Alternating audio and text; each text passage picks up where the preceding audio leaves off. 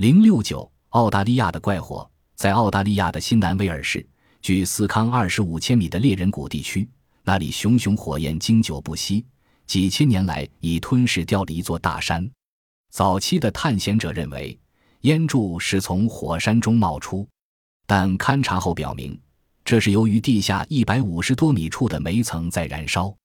据说，两千年前，一棵树木可能因雷击着火，倒在煤层的漏头处，煤因此被引燃。年复一年，火就沿着煤层门烧下去。另一种说法是，煤层起火是硫铁矿氧化生热引起的自燃。当地的土著对这个地方感到恐惧，他们把它与创世神伯赫梅和他的人间使者那个在烟雾缭绕中布道的土拉马伦联系在一起。